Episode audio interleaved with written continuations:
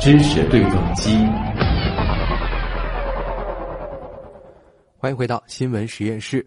接下来我们关注今天的话题。上周科技行业当中讨论的最热烈的事情，想必就是英特尔处理器设计缺陷，进而引发的一系列的漏洞。那作为二零一八年的首个安全大新闻，这一次被爆出的芯片级漏洞波及范围广、程度深。而位于漩涡的中心，英特尔扮演的是一个相当重要但是尴尬的角色。首先，事件的起点是英特尔在在售的处理器啊被爆出因为设计的缺陷。会造成原本普通的程序却可以拥有前所未有的高权限，甚至可以直接访问核心内存当中的数据。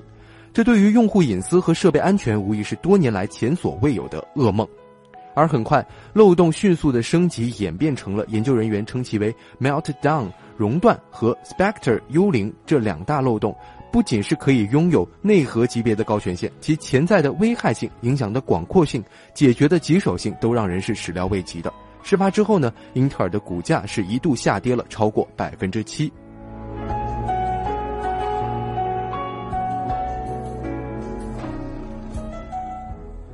目前呢，微软已经紧急更新来修复 Meltdown 和 Spectre CPU 漏洞，包括苹果 Mac OS、Windows、Linux 在内的系统都确认漏洞影响了所有的设备，现已经发放部分的补丁。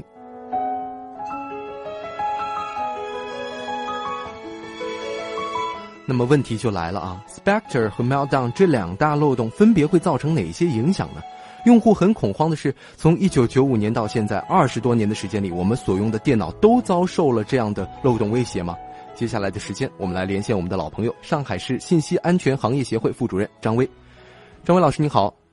你好，主持人。嗯，首先大家会很关心啊，这个 Meltdown 熔断和 Spectre 幽灵这两大类的漏洞分别会带来哪些安全上的威胁呢？从理论上来说，啊，那么从就是实际的理论上来说，他们带来的安全威胁虽然说方式不一样啊，但是最终带来的危安全威胁是差不多的啊。嗯，就是呃，它可以就是犯罪分子可以利用这样两款漏洞呢，就是侵入到原来没有权限。可以读取的这个芯片内存环节去，啊，换言之呢，就是假如说我在那个进程 A，我可以通过这样一个呃两个漏洞啊，切入到进程 B 的啊这样一个核心处理的这个单元当中去窃取当中这个数据，啊，实际上可能会啊盗取就是非自己所有权限的这样一些数据的这个访问权限，嗯啊，那么这是呃这一次漏洞爆发的一个主要的一个就是破坏一个点。啊，嗯，就是说这两个虽然说有一些不同，但是实际上最终构成的安全威胁是相同的，都是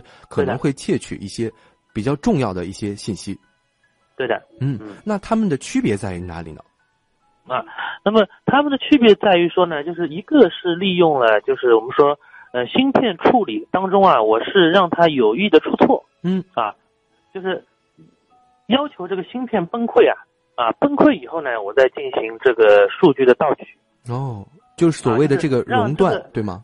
对，让正常的这个运行的程序啊，呃，出现问题，在非正常的运行情况下啊，去运行就是黑客的这个指令。嗯，明白。啊，这是呃一种啊行为。那么另外一种呢，就是叫叫做给你堆栈啊，就是让你有很多的这个程序同时在运行。嗯。啊，然后让你在运行过程当中也是出错。啊，导致我可以跨越这个权限来读取你另外一些这个进程当中的这个数据啊，明白了，就是前一者是熔断的这样一个机制，后者就像幽灵一样的存在，就是让你很多程序同时在工作的时候，然后进行崩溃。对，嗯，那我们之所以说到啊。呃，这一次的事件关注度这么广，也在于它涉及的范围之广啊，几乎是涵盖了所有的电脑，可以说，那以及是时间上的跨度之长，从一九九五年开始就存在了，到现在为止二十多年了。那么，是不是意味着我们普通用户电脑里面都存在着这样两个大的漏洞呢？嗯，应该是的，就是我们现在常用的这样一些芯片的种类，就是它是呃这样一个漏洞啊，它影响的是从九。九五年到现在为止生产的大部分的这个芯片，啊，这个芯片呢还不帮，不仅包括这个英特尔厂商的，还包括别的厂商，AMD 啊，某些芯片也在其中。嗯，那具体有没有哪些用户已经受到影响了？啊，那么这一块直接受到影响呢，目前来说还是比较少的。为什么呢？就是这一款漏洞呢，它的特征是说一定要就是我在本机上进行操作才能利用这样一块漏洞。哦，明白了。啊，那不像以前的这种漏洞啊，就是在操作系统或者应用系统的漏洞啊，我可以通过网络直接发起攻击。嗯，啊，那么，嗯、我对硬件的这个漏洞的使用，我必须要获得到这个本机的这样一个操作权限。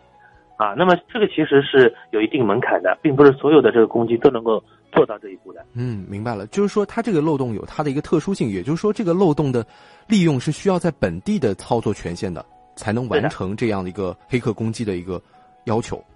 对的，嗯嗯，那是不是说有可能在我们不知道的或者没有被报道的呃事件当中，可能存在已经有个人隐私通过漏洞泄露出去的情况？呃，会有这种可能，但是这一般呢，就是这种级别的漏洞呢，对于就是一些重点单位、重点保障单位啊，包括保密保密级别比较高的一些一些部分呢，它的这种隐患呢，可就是安全威胁更大一点嗯，明白了。啊。那么，而对于一些大家，比方说呃普通的用户家里面，这个很少会有黑客专门利用这种漏洞来侵入你的这个设备，因为假如说我可以通过网络直接获取到你本地权限，我就不需要再去啊再去利用这个漏洞来啊攻击你的这样一其他进程了。嗯，好的。那其实是说，我们从如果家里有一台电脑是从一九九五年开始买的，我们假设设想一下，然后它长久以来在使用过程当中，其实都在遭遇这个安全风险，对吗？对的，嗯，都把啊这个安全风险暴露在外啊。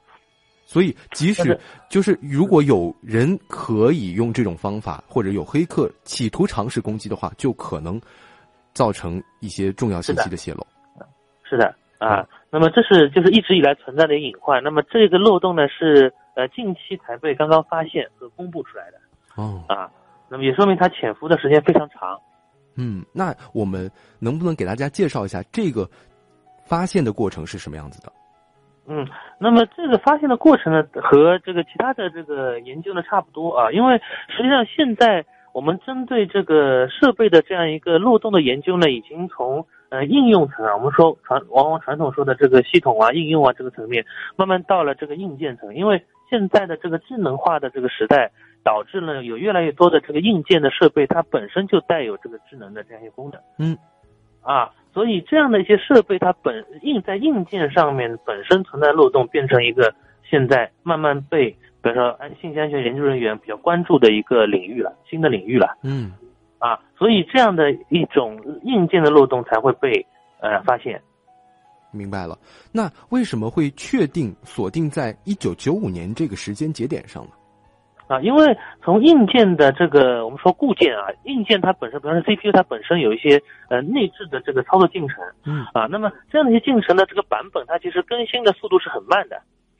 啊，因为往往比方说我们在一些电路板上跑一些这个很底层的这样一些进程啊，其实命令也不会有太多嗯。啊，那么这样的一些进程呢，从九五年就已经固化成一个国际标准啊哦，就是在所有芯片的这个这个烧制过程当中都会去使用的嗯啊。那么这样的使用使用过程当中，当时呢还没有这个精力和技术去检测这样一些这个运行的代码里面是不是有存在这样的问题嗯啊。所以到现在为止，就是你们发现我们发现有很长一段时间里面生产的所有设备里面这样的一些硬件都会存在这样的漏洞。嗯，明白。啊，这也是说硬件漏洞它可能造成的影响广泛性的一个呃很大的一个原因问题，嗯也是给到我们现在很多人一个提醒的一个地方嗯啊，就是呃，因为硬件不像软件的升级的这样一个这么勤快，或者说它的版本的更迭或者说是迭代那么快嗯啊，所以一旦某一个呃版本的这个硬件的支撑的这个核心系统出了问题啊，那它的影响它是一个面的。嗯，啊，会会一批成批的设备啊导致这个问题啊，的确是这样。就跟啊就跟我们看到这个汽车很多汽车出了问题被一批一批召回，但是一样的一个道理。哦明白了，它从硬件本身上出问题，就影响的范围会更广一些。对的，嗯嗯，明白了。那这两个漏洞其实据报道是会对英特尔的处理器，甚至是 AMD ARM 处理器造成重大的威胁。后面的两种处理器有什么样的一个威胁的情况？是刚刚您讲到的同样的一个情况吗？对啊，那么同样的漏洞，它导致的这个结果是差不多的啊，就是啊，因为 AMD 的芯片它同样用到了我们刚才说这样的一些固件的这样一个程序，嗯啊在里面啊，所以它暴露的风险是一样的啊。啊那么这一次问题为什么大家这么关注呢？是因为我们现在刚才说了，越来越多的这种智能化的硬件设备产生了。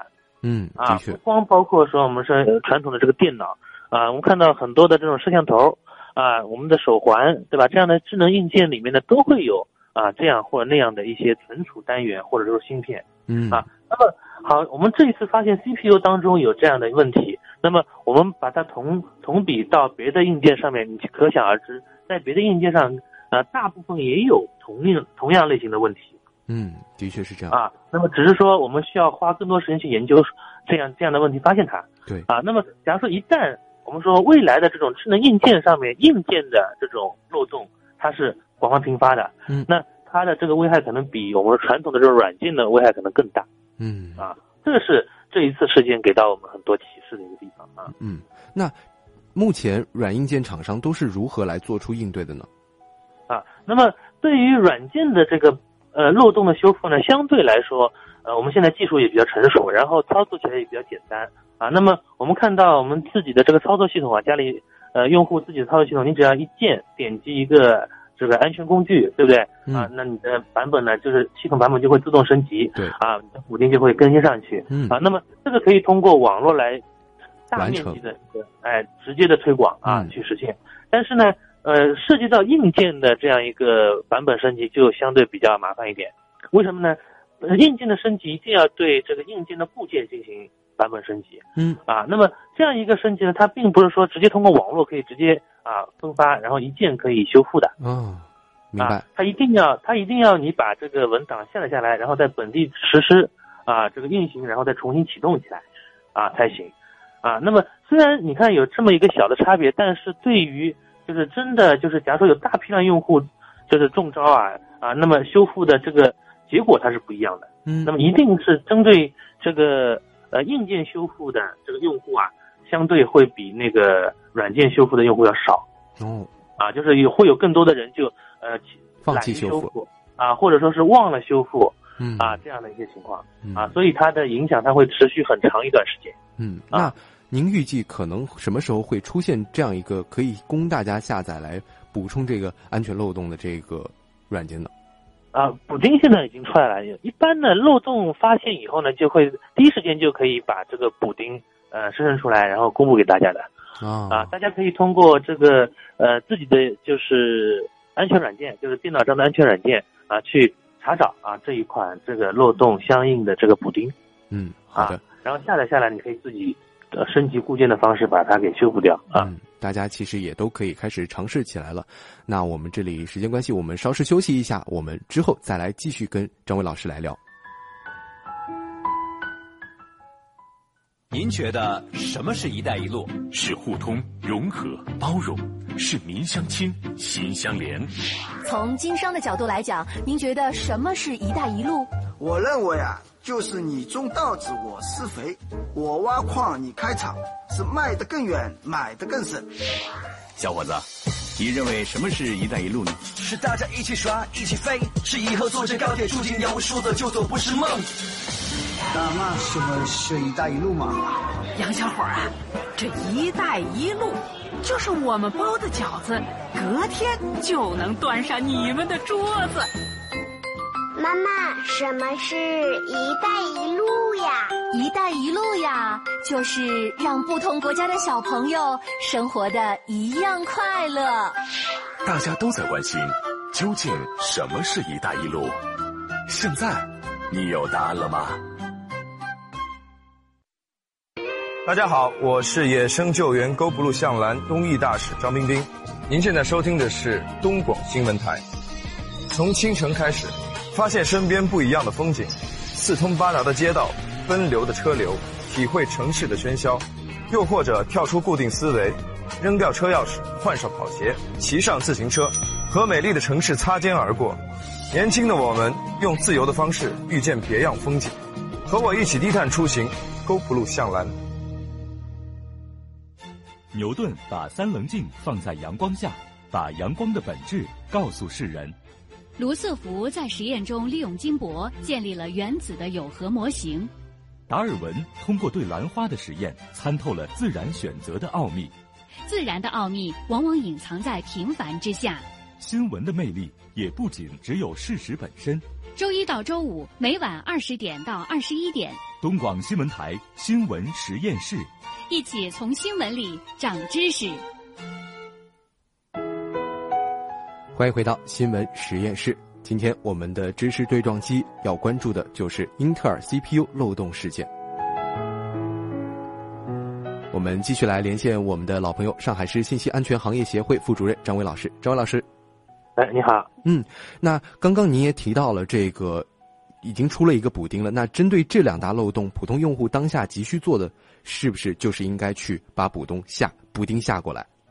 啊，那么实际上这个两两个漏洞呢，实际上对终端用户的这样影响啊，目前来说呢，并不是太大，因为刚才说的这些呃潜在的这种隐私泄露，它只是一种风险啊。嗯。那么可能针对的呃这个漏洞针对的一些就是大型的这种集成服务商啊，包括一些企事业单位，包括一些重要的一些基础设施啊，他们的这种影响会比较更大一点。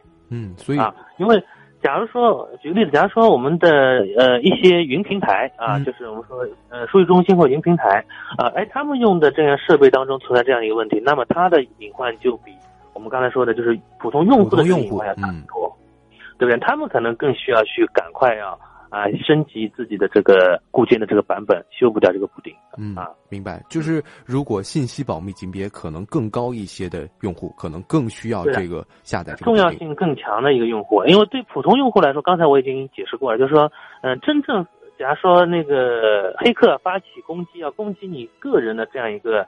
设备来说，呃，利用到这个漏洞的可能性不大，嗯啊，利用到这个漏洞可能性大，嗯，明白了。那在这起漏洞事件发生之后呢，也是引发了大家对于这个硬件漏洞问题的一个关注啊。可以说，我们知道，如今呢是各种智能硬件啊设备都已经是大家生活当中不可缺少的工具了。那周文老师能不能给大家举一些例子啊？像类似的一些安全隐患还可能出现在哪些地方？啊，那么。其实我们说的这个硬件的问题啊，它很多体现在一个什么上面？上面呢，就是说我们很多的这种设备啊，我们叫做这个前置设备，嗯，啊，或者叫做公用设备，就是呃，我们很多的智能硬件，它会是呃这样一种状态，就是我可能把这个设备啊设置好了，然后放在那个地方啊，我就再也不去管它了。哦，啊，举个例子呢，就比方说我们家用的这种摄像头，嗯，啊，这是非常典型的一个东西啊。那么往往我们部署好了以后呢，就不会再去关注它的这个呃问题了。那么这样的一种设备，就是智能化的硬件设备，你像你说，假如说碰到类似我们说 CPU 这种问题漏洞的话，啊，那么它是非常容易被这个犯罪分子或者黑客啊，就是远程入侵的。哦。啊，但是呢，就普通用户呢又没有这个意识，或者说是使用人员没有这个意识去修补它的。嗯。啊，因为这个设备本身放在那个地方就很长时间不会去关注。嗯。啊，所以这类设备被劫持会被攻破的这种风险是非常大的啊，明白了啊。随着随着我们说物联网或者说是这个呃这种技术的拓展啊，智能硬件设备的拓展啊，会越来越多这样的一些设备啊。嗯，也就是说，更多的时候我们不能只是在使用这个的呃呃硬件的时候才想起它，或者说要一直的关注它有任何的漏洞，或者说有任何的问题出现。对。那么像这一次这个 CPU 的问题，它为什么引引发全球的人这么关注呢？就是因为说啊，我们现在所有的智能硬件设备里面都要用到这个 CPU，嗯，对不对？不光是智能摄像头，还有什么智能路灯啊啊，智能的这个家用的这个窗帘呐、空调啊，里面都会用到这样的 CPU。哦，啊，那么这样的一个 CPU，它出了一个哎，我们说。时间很长，存在时间很长的一个漏洞啊，没有被大家发现，对不对？嗯。还可能隐藏隐藏了别的一些漏洞，对吧？那么这样一个设备，那么它对这个智能硬件的发展，它是会造成一定影响的。嗯。啊，或者说对于这个智能硬件的发展来说，以后可能要反过来先来考虑我们现在用的一些这个元器件是不是够安全。嗯，的确。啊，或者说怎么去解决掉，就是刚才说，就是在无人值守的情况下，就是。啊，公用设备或者闲置在那个地方的时候，啊，我可以一旦发现问题，也可以马上处理这样的一个机制。嗯，的确是这样。那面对硬件漏洞问题，普通的用户怎么样可以去发现呢？啊那么呃，普通用户呢，针对这个硬件的漏洞问题呢，他自己去发现是比较困难的啊。嗯。那么大家可以尝试呢，去主要是关注一下身边发生的一些新闻，啊。那么比方说像这一次这个 CPU 漏洞的啊，那么你首先看到这个新闻的时候，你要考虑一下这样一个风险啊，对自己啊使用的这些设备啊，或者说用的这样一个系统的一些账号有没有影响？嗯。啊，那么这个是要养成的一个习惯。嗯。啊，那么假如说发现，比方说，哎，呃，所报的这个漏洞啊，哎，正好涉及到自己在使用的一些设备，啊，那么这个时候就要考虑去找啊相应的这个补丁去呃升级自己的系统，啊，或者是修复这样一个漏洞了。嗯，那在修复过程当中有没有一些特别需要注意的情况跟大家来汇报或者反馈一下？啊、那么一般呢，我们说在呃发现一个漏洞进行修复的。过程当中呢，大家一定要注意一点，就是说呢，一定要把系统之前的运行状态能够备份下来。嗯，啊，比方说像这一次的这个 CPU 的漏洞，假如说你要去修复的话，那么一定要养成一个习惯，就是首先先要把就是原本的这个 CPU 的这个固件的啊这样一个程序能够备份下来。嗯，啊，先保存下来，啊，然后再进行升级。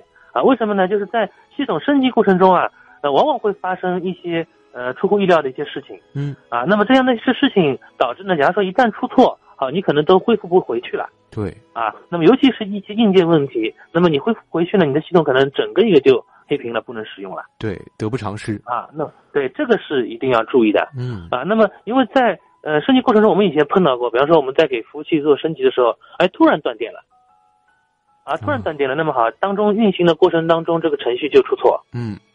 啊，那么啊，为了避免类似这样的情况发生，那么养成一个习惯，在呃给自己系统升级的时候呢，啊，尤其是硬件升级的时候呢，把原本的这个固件把它给保存下来、备份下来。嗯。啊，那么升级完了以后啊，然后再把这个备份删除掉。嗯，以免出现意外的情况。养成这个习惯，就可以避免刚才说升级过程中碰到的这个意外情况。嗯。啊。好的，那今天也非常感谢上海市信息安全行业协会副主任张伟老师给我们带来的分享，也提醒大家，面对硬件漏洞问题的时候，我们更应该注意的是哪些地方。好的，谢谢张伟老师。好的，再见。嗯。